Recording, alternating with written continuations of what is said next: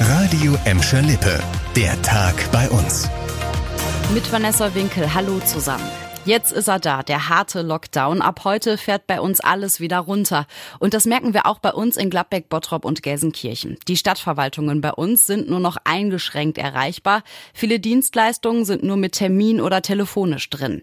Außerdem bleiben die Büchereien, Volkshochschulen und Musikschulen mindestens bis zum 10. Januar dicht.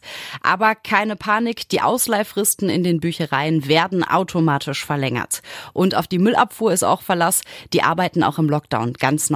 Auch die Wertstoffhöfe bleiben vorerst geöffnet. Mit einer Ausnahme, bei der Best in Bottrop bleiben die Recyclinghöfe am Donnerberg und in Kirchhellen an den Samstagen 19.12. und 2.1. zu.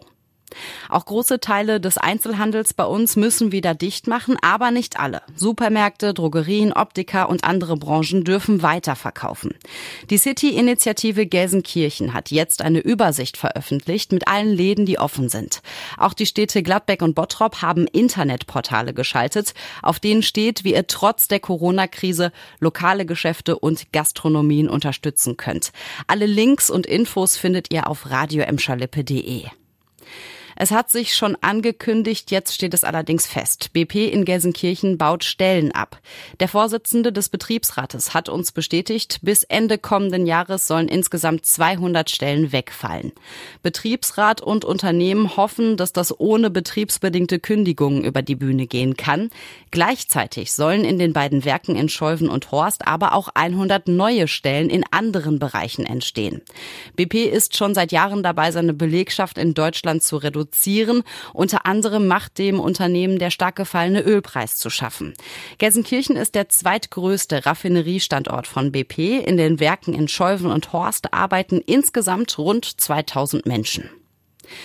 Ehemalige Kumpel der stillgelegten Zeche Prosper Haniel in Bottrop haben einen weiteren Sieg vor Gericht eingefahren.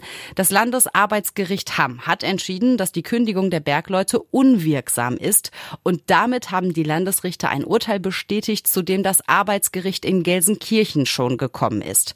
Rund 140 Bergleute hatten gegen ihre Kündigung geklagt. Die Begründung, der Zechenbetreiber RAG habe nur den örtlichen Betriebsrat und nicht den Gesamtbetriebsrat eingeschaltet. Ende vom Lied, die betroffenen Kumpel müssen weiter bezahlt werden, zumindest vorerst. Die RAG prüft nämlich Rechtsmittel gegen die Entscheidung. Das war der Tag bei uns im Radio und als Podcast. Aktuelle Nachrichten aus Gladbeck, Bottrop und Gelsenkirchen gibt's jederzeit auf radioemschalippe.de und in unserer App.